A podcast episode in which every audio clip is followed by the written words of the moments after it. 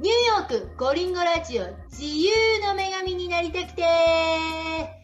12月も中旬に突入です。えー今年も残すところあと3週間弱となりました。えーそれでは第189回目を迎えるニューヨークゴリンゴラジオ。えー先月11月の末、サイバーマンデーからお届けしてきました、ニューヨーク一律大学工科校工業デザイン学科の中村正人学科長のインタビュー最終回をお届けいたします。えー最終回はかなり濃厚なお話になっております。えー、正人学科長の野望や、えースマートガン、スマートシティとは何ぞや、えーテクノロジーの中に生きる正人学科長から個性の輝かせ方なども伺いましたので、では、どうぞ。そろそろですね、はいはい。学科長の将来の夢野望あたりにあ、伺いたいと思うんですけれども、はい。はい、いいいですか？なんかそういうことお話しさせていただいても。うんよろしくお願いします。えっとね、あの、そうやってね、半導体研究から始まって、うんあの、地球環境工学科に入って、で、あの、卒業後は、あの、金融 IT をやって、今でいう、あの、フィンテックですね。うんあの、金融のテクノロジーをやって、うんそして今、勤務校でやってるのは、金融も関係なくて、地球環境も関係なくて、メカニカルエンジニアリングですなんですね。メカなんですね。機械工学科。はいなので、ロボット作ったり、車作ったり、あの、飛行機作ったりっていうのに憧れてるえ学生をいかにこう素晴らしいエンジニア、テクニカルスタッフにするかっていうのが僕らの仕事なんですね。うんそれで、あの、効果不効果、うちのメカニカルエンジニアリングの学科っていうのは、インダストリアルデザインっていうプログラムも一緒になってるんですね。うんで、インダストリアルデザインっていうのは工業デザインって言って、例えばその iPhone の、うんあの、こう、筐体の設計とか、うん自動車のこうデザインとかね、コンピューターのデザインとか、そういうこう、プロダクトのデザイン、プロダクトデザインをこういかに作っていくかっていうことの分野なんですね。うんで、あの、僕はその、こう、ね、燃焼炉が地球環境学だったので、その、こう、二酸化炭素が、で燃えるものをちゃんとコントロールしなきゃいけないっていう燃焼の方もやってたので、うん燃燃焼学はやっぱりメカに近いから、そのうんメカは大体こうスムーズにトランジッションできたんですね。うんでも、そのデザインって何っていう話ですよ。あで僕は、あの、僕の中にデザインの専門知識っていうのはなかった。うん新しい分野だったわけですね。うんうんちょうど、あの、地球環境工学でドクター取ってから金融工学に入ったように、メカニカルエンジニアリングに入ったんだけど、インダストリアルデザインという新しい分野があると。で、エンジニアとしては、そこそこ僕は、あの、や、やってきたっていう、あの、知識はあるんじゃないかなって自分ではね、エンジニアの経験は、うんあの、学生に教えるぐらいのはあるんじゃないかなと思ったけれども、そのインダストリアルデザインっていう工業デザインを教えるにあたって、その工業デザイナーとしてのバックグラウンドがないわけですね。今まで。だからデザイナーとしてのポートフォリオが全くほとんどないんうんです。その、あの、燃焼炉をデザインするというその設計の部分ではあるけど、あの、工業デザインのデザイナーとしてっていう認識は全然なくて、はいそこが足りないところだったんですね。で、そこを学学びんだのが、その今の、あの、職業っていうかね、今のポジションになってから。だからせっかく、あの、工業デザインで、こう、教えるんだから、工業デザイナーとしてのキャリアパスも、やっぱりなくちゃいけない。うん工工業デザイナーとしてもプロじゃないと、工業デザイナーのプロじゃない人から工業デザインを教えられてる学生は不幸だなって思って、で、あの、教えるのがたまたま先になっちゃったけど、その工業デザイナーとしてのキャリアをどう構築しようかっていうのが僕の目下の課題だったんですね。うんえー、その10年ぐらいの課題だったんですけど、うん、ある日ね、ブルックリンボロープレジデント、今ね、エリック・アダルかな。まあ、ニューヨークのあの市長選に出るって言ってますけど、うん、あのそのボロープレジデントがうちの大学のスキーテック卒業生なんですよ。うん、で彼はもともとその前は卒業した後 NYPD に行ったんですね。おはいはいはいはい。うんで、警察官だったんですよ。うん、それで、その政治家に転向して、ブルックリン区長に今なってるんですけど、彼が銃のない世界を作りたいっていうことで、 gun をこうテクノロジーで抑制するみたいなね、そういうアイデアがあったんですよ。それで彼がスマートガンコンペティションっていうのを作って、うん、優勝者にはあの1 million、1億円で募集みたいな感じで。で、僕の大学の校長からね、校長のオフィスの人がね、からメールが来てね、ちょっと興味ないとか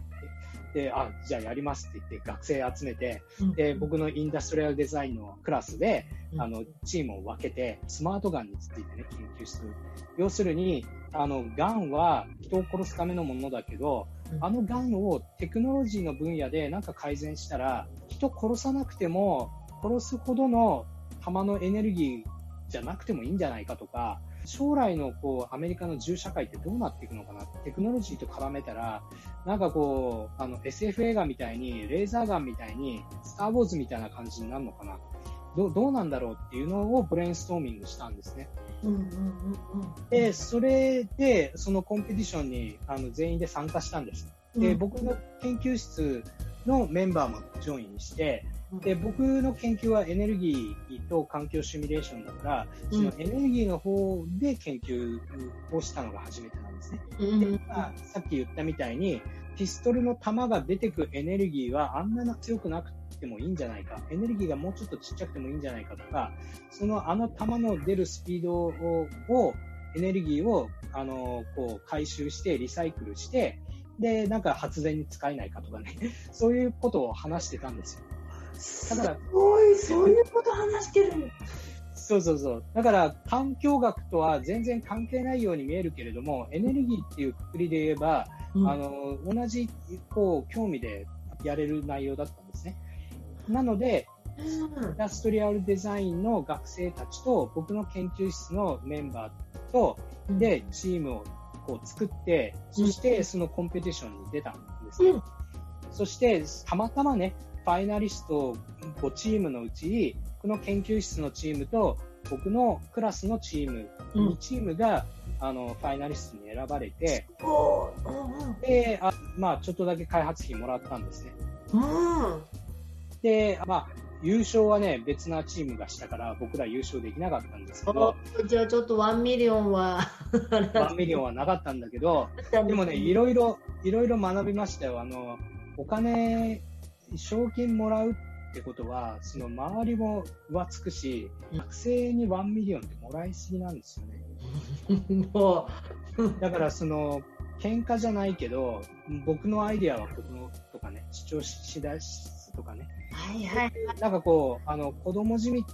てるかもしれないけれども、なんかこう、あの、逆にそういうのをもらわなくてよかったなっていう。さすがねそれで、その、こう、スマートガンの研究っていうのをたまたまそこで始めて、うん、例えばその国連の高校生が集まる国連の高校生サミットみたいなのがあって、うんうん、国連本部と国連インターナショナルスクールかな、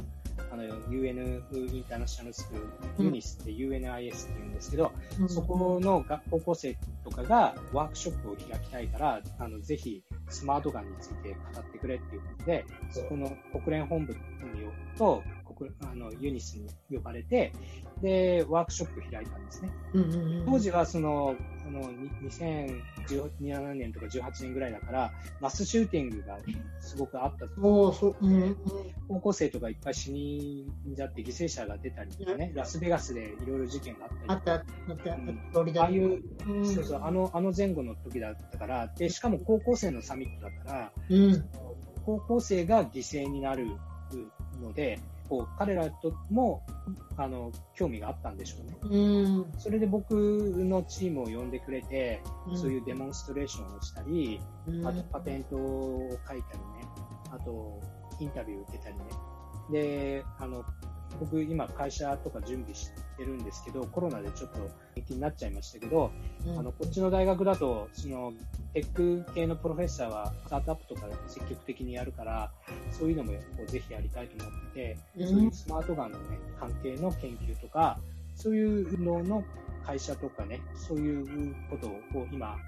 やってるんですよ。それで、こう工業デザイン、インダストリアルデザイナーとして、一応、なんかこう形になるができたかなっていうのが2、3年前の話ですよ。だから2、3年前まで工業デザイナーとしての、うん。なんかこう、誇誇れる僕の作品っていうのがな、あんまりなかったんですよ。うんはいはいはいはい。だから僕も現在進行形でうんこう成長してると思ってるし、成長したいし、うん。あのまだまだエンジニアとして足りないところ、デザイナーとして足りないところ、エデュケーターとして足りないところっていうのはたくさんある感じなんですけれども、うんそれを含めて今の僕がいて、で、ちょっとした未来にはもうちょっとマシな人間にななってたいかなっていうのが僕の目標っていうか夢ですね。すごいね。さ いやいやいや。でも、スマートガンの方はまだまだこう研究し続けていくっていうことですよね。そうですね。あね、あの、ピ銃とかね、ハンドガンとかライフルとかを作るににはライセンスがいるんですよね。で、売るにはライセンス、売る、そのガンショップのライセンスいるでしょ？売るライセンスと、作るライセンスあと、実際撃つガンを使える、所持するライセンスもあるじゃないですか。あうんこんな問題がある。だから、その作作るライセンスとかを取るには、ちゃんとやんなきゃいけないとかね。だから、たまたま今年学科長になっちゃいましたけど、うんうんあの、学科長になってなかったら、もっと、あの、スマートガンの方にややってたはずなんですけどね。うんまあ、ちょっと忙しくなっちゃって。はいはい。あえあと、なんかスマートガンと、あのスマートシティって、ああ、はいはい。えあれは何ですか？あのね、あの、スマートシティとか、スマートガンとか、あの、スマートなんちゃらってね、スマートフォンとかね、はいはい。あああいうキーワードというかバズワードがありますよね。はい。それってその、要はスマート化する、賢くするっていう意味は、はいはい。あの、小さいコンピューターが入ってくるんですよ。そういうデバイスに。あー、なるほどなるほど。で今まで、例えば、ピストルはピストルだったんだけど、コンピューターとピストルが合体したら、どんな世界になるかなっていうのがスマートガンで、そういうことか。昔はね、携帯電話、セルフォンだったじゃないですか。はいはいはい。セルフォンとコンピューターが合体して、インターネットとかいろんなデバイス、なんか使えるようになって、スマートフォンになった。なるうん、確そかに。れと同じで、自動車に、まあ、自動車にコンピューターがついて、なんかこう制御系のことがもっとインタラクティブにできるようになったりしたら、まあスマートカーみたいな話になったりとか、でも、007みたいなのが乗っちゃうのね、その自自動運転とかまさにそういう話なんですけど、そうういうこう、コンピューター化したん。世界、もしくはデバイスとか、うん。あの、こう、センサーとか、うんなんか感知する、探知する、もしくはそのカメラで何か情報を得るっていうセンサーとかデバイそういったデバイスが至るところにあるような世界。あの、例えばその持ってるスマホが、例えば信号機のコンピューターとお話しするとかね。例えばね。だからそういう世界ですよ。だから僕らはそういうのっていうのはね、データを元にした持続可能性とかね、そういうふうに言ったりします。英語で言うと、あの data-driven sustainability っていうのが僕の研究分野ですけど、うん要は情報と環境の関係。で、都市環境がどういうふうに変わっていくのか、あとエネルギー消費がどういうふうに変わっていくのか、地球温暖化がどういうふうに変わっていくかっていうのをデータとかコンピューティングとかシミュレーションを使って未来を予測したり、今ある環境をちょっとでも良くしたりするっていうのがスマートシティとかスマートなんとかとかね、 data-driven sustainability のあのやることなんですね。で、その分野はね、結構いっぱいやることがあって、ちょっとやる、あの、楽しみを感じてますね。え、え、ついになんか学科長の時代がやってきたじゃないですか。そんなことない。そんなことないっすよ。えだってほら、なんかやりたい分野で、しかもまさにほら、これから今環、環境汚染とかすごいことになってるじゃないですか、うん、温暖化とか。まあそうですね。もうまさに学科長の出番じゃないですか。いやいやいや。そんなことないですけど、そのメカニカルエンジニアリングデパートメントに今いるのを利用して、ロボティクスの方もね、ちゃんとやって、うん、あの、ロボットを作ってね、そのロボットに環境センサーをつけて、うん、その、ブルックリンの、あの、大気の汚染状況を測ったり、あの、ウォーターフロントの水質を管理したりとかね、あの、ブルックリンブリッジのトラフィックね、こう、車のトラフィックをこう、ウォッチしたりっていうのを、こう、やったりしようかなと思ってるんですっていうのはね、うん、っていうのはね、うちの大学とかっていうのは、小さい大学だから、研究大学みたいに予算がいっぱいないわけですよ。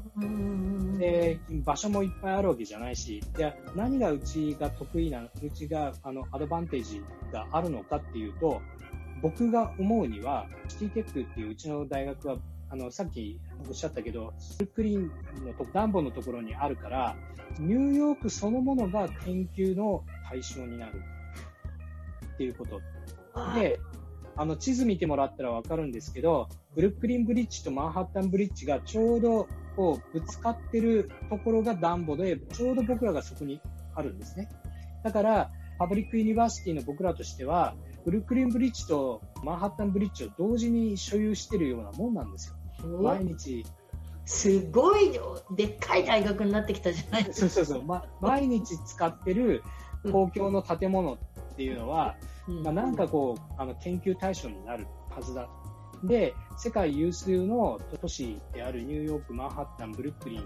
と、そのブルックリンブリッジ、マンハッタンブリッジっていうね、あの、水環境と陸の環境、もしくは空中で、あの、ブリッジで繋がっている環境とかを考慮したら、世界に先駆けて何か面白いことがね、あの、できるんじゃないかっていうふうに僕らは考えてて、それがロボティクス、ロボットを使って、なんかこう、二つの橋を巡回してパトロールしたりとかね、その間にあのデータを取る取るとかね、そういう、こう、なんかこう、ロンドンとかパリとかニューヨークとか、東京とか、あの、香港とか大、大都市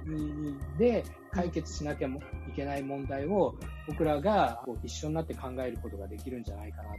そういう楽しみというか、そういうアドバンテージありますよね。うわー、なんかすごい、聞いてるだけでワクワクするような話です。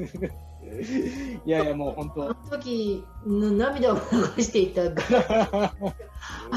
ここにつながるんだっていう。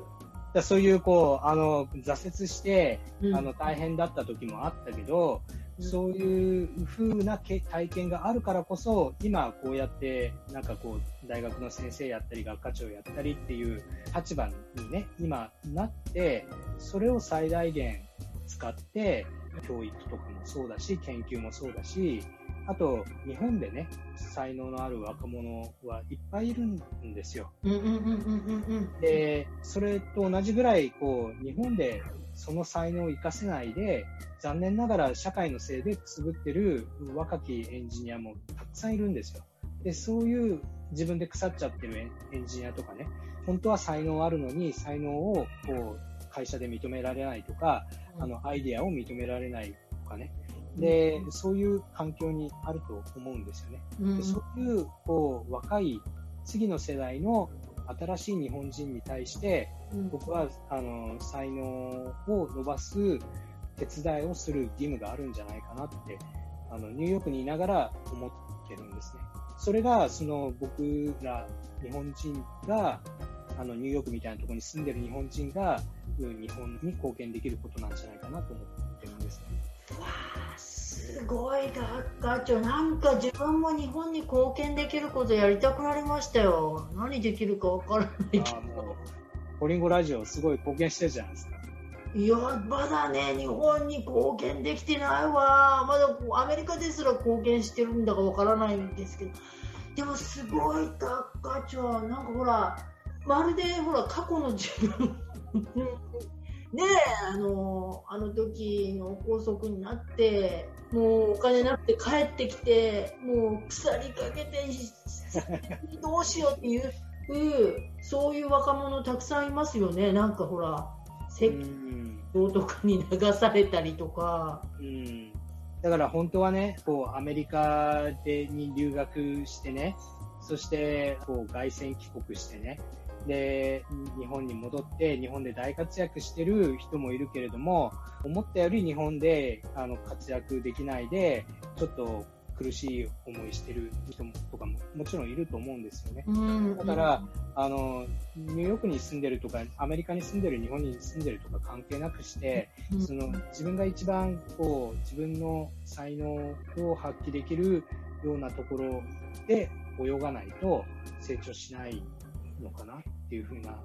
メッセージをね、最近、あの、送ってるんですよね、ツイッターとかで。いや、もう今ね、本当はね、一番最後のね、あの質問にね、あのリスナーに一言っていうメッセージがあったんですけれども、ああ、そうですか。いただいちゃった感じですよね、もうね、先にね。まあ、まあ、ちょっとそれは置いといて。あら、そう。あの、いつもこのインタビューで、あのビジネス PR とかプロジェクト PR とかもあの告知とかも伺ってるんですけど、まあ、今たくさんいただいちゃいますけどね。なんかありますかね、特に。そうですね。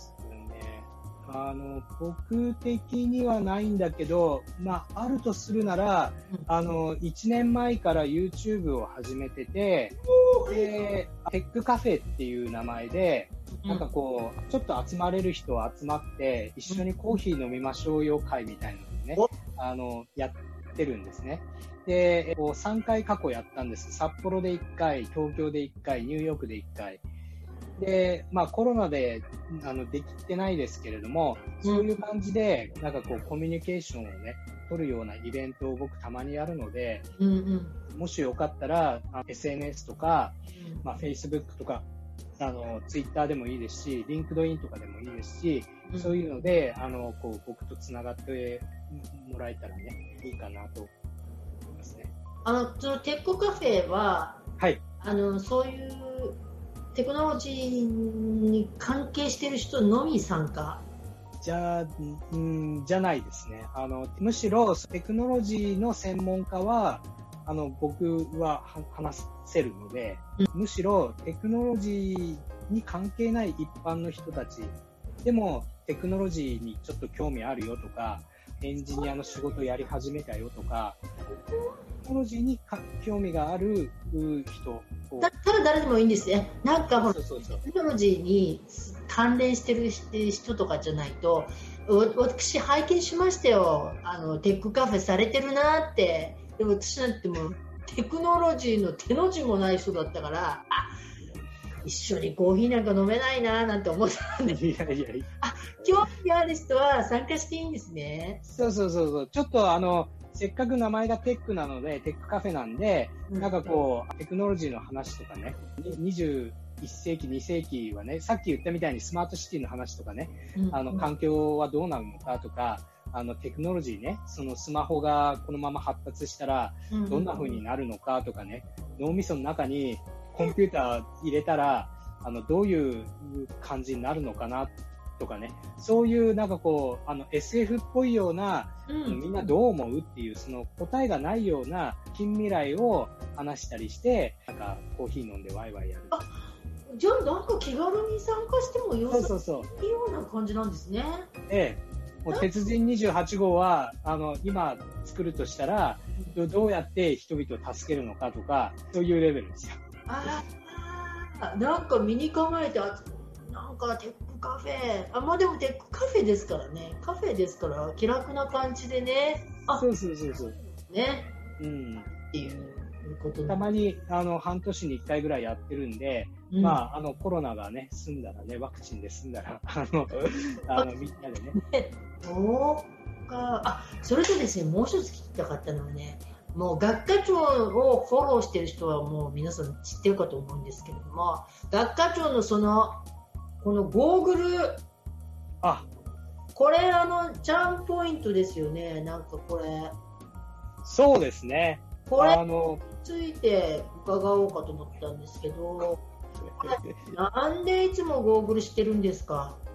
あの、これね、あの、ゴーグルはなくてもいいんですけど、ゴーグルなくてもいいんだ。そうそうそうそう。え見えづらいでしょ？だって。そう、意外と見えますよ。あの、こう、光が当たると真っ黒く見えるけど、サングラスみたいに、うん。まあ意外と見えますけどね。うん。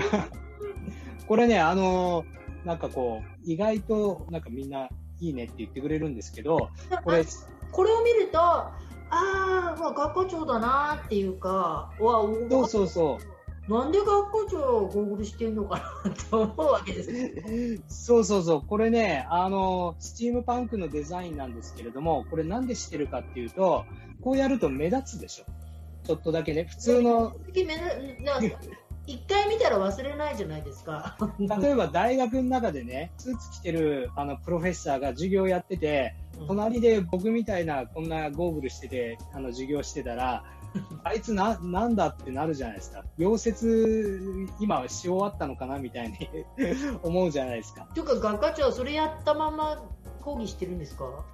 これやったままね、講義はないけど、オリエンテーションでこれで登場したことあります。当然してるんだ。本当にそうそうそう。そうする、そう。SNS だけじゃないんだ。本当に大学でも。そうね。うん。でね、これをやると、例えば同じアジア人の先生とかもいるんですけれども、たまにこう、あの、間違えられる時があるんですね。っていうのは、こう、日本人とかアジア人だと、あの、顔の特徴ないねとかって言われたりするんですよ。特に違うヒスパニックの学生とか、ブラックの学生とか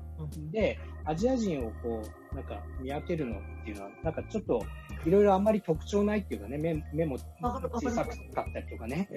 あの、だから、そういうこう、なんか特徴をわざとつけて覚えてもらうっていうのが、あの、始まりだったんですね。なんだ、学科長、それ優しさだったんだ。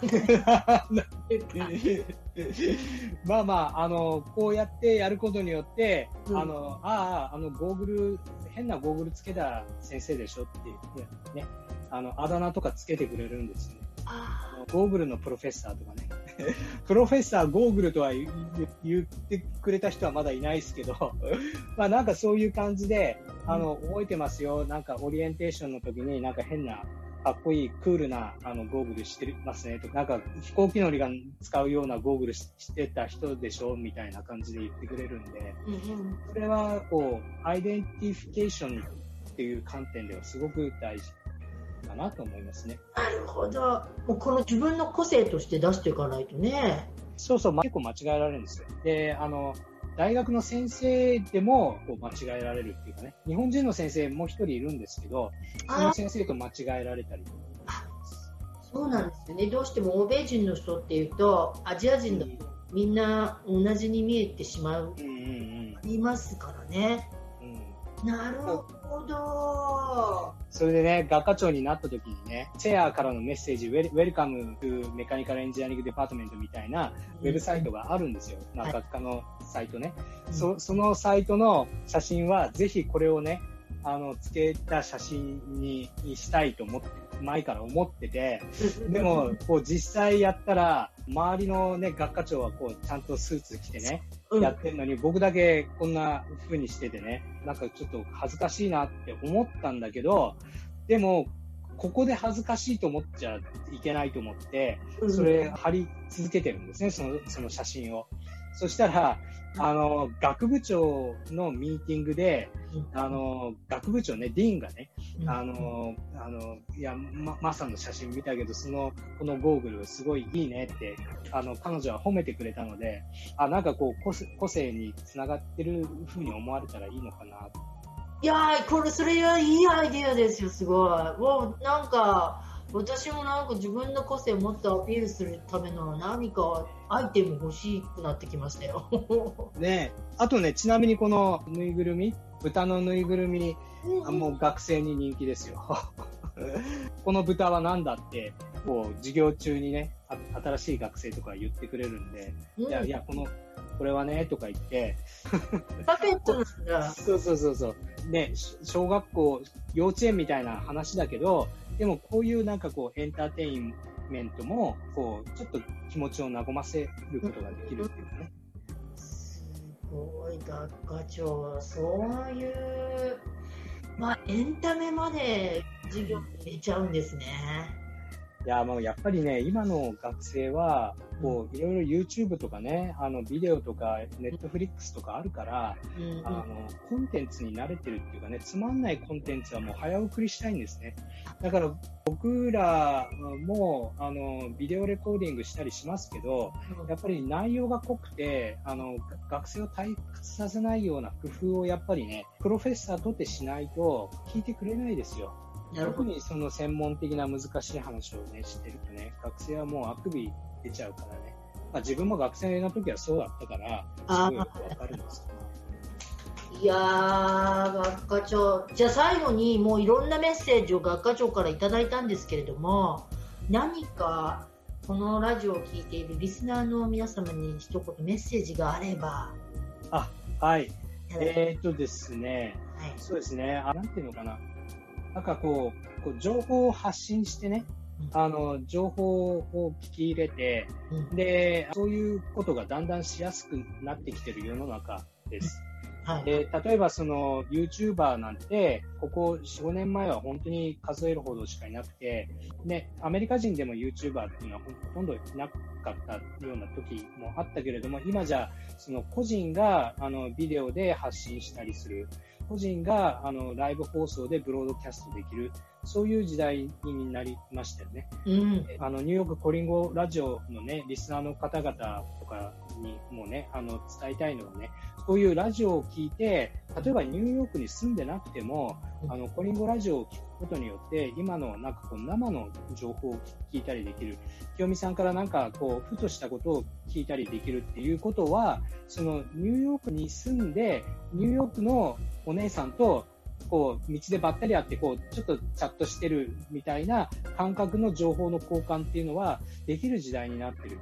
でそういうふうに考えると、ただ単にこうラジオをリリスニングしてるかもしれないけれども、実はあの大事な情報とか、将来あの有益な情報になったりとかっていう場合があると思うんですよね。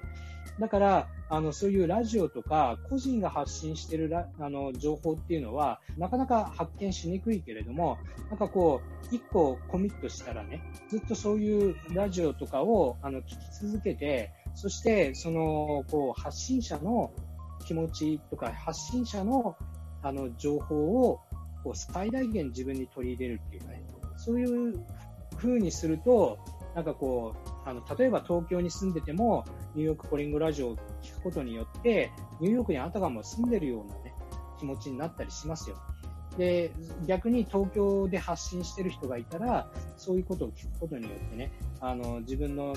東京時代のことを思い出したりとかってできると思うんでね、そういう、こう、情報の交換、情報の、ふとした情報のインタラクティブなやり取りっていうのはすごい大事だと思うので、あの、コリンゴラジオさんね、あの、リスナーさんの方もね、こう、長く長くこう聞き続けるとね、あの、すごくこう有益な情報とかね、伝わってくると思うので、とてもいいことだと思いますね。そうやって聞く、聞き続けるっていうのはね。それがメッセ課長私の番組の宣伝してもらっちゃったみたいな感じで、申し訳ないですけど。いやいやいやいや。ありがとうございます。いや、でも、でも確かに、何年か前までは個人発信個人情報の、ね、発信とかってそんなに手には入らなかったですよね。入らなかったですね。うんね、私だってもこうあの配信してる側なんですけども実はこう毎回毎回会うゲストからもうすごいいろんなものいた、うんうん、情報を約得しなんですけれどもね。いやでもすごいいい感じで最終に私のことを挙げてもらって 温めてもらって素晴らしいですね。さすがですねいやもう本当ね。の教授だからまとめ方がうますぎます、ね、いやいやいやいやいや。本当にいや本当今日良かったですよ。いろいろ。なんか楽しかったですね。いろいろ話。なんかもう今度全然テクノロジー音痴なんですけどあのテックカフェとか始まったら参加しますよ。そういうお願いします。今日みたいな話とかもやってるわけですもんね。そうそうそうそう。うん。ねあの、コリンゴラジオさんで取材、取材しに来てください。あ、よし、行き、行きます、行きます、ぜひ行きます。全然何言ってるか、ちんぷんかんぷんで分からなくても、ふーんとか言って、言って、ああ、それね、みたいなこと言ってるかもしれないですけど。あぜひ行きます、早くコロナ収まってくれるといいですね。ねいいですね。では今まで対面インタビューだったんですけど、あそうなんですか。そうコロナでもねコロナになってしまったんで対面インタビューができなくなったんですけど、コロナになったおかげでこう動画インタビューになったんですよ。やっぱり動画だと音声よりももっとみんなが興味があるというか、もっと人柄とかが出てくるじゃないですか。うん。これとか、そういう。そうね。うん。やっぱり見る情報って多いからね。えもちろん聞くだけでもいいんですけれどもね。うん、あのやっぱり視覚とあの聴覚で両方で攻めて。うん。ということで、いや学科長、本当にありがとうございました。どうもどうも、ありがとうございます。およ呼んでいただいてありがとうございます。もないです。やっと学科長のインタビューができて、本当にもう光栄でございます。ありがとうございます。ということで、あの、本日のゲストは、ニューヨーク一律大学工科校ニューヨークシティテック機械工学工業デザイン学科長で准教授の中村正人学科長でした。学科長、ありがとうございました。ありがとうございました。それでは皆様、えー、来週もまたよろしくお付き合いください。それでは今週はこの辺で、See you next week! バイバイ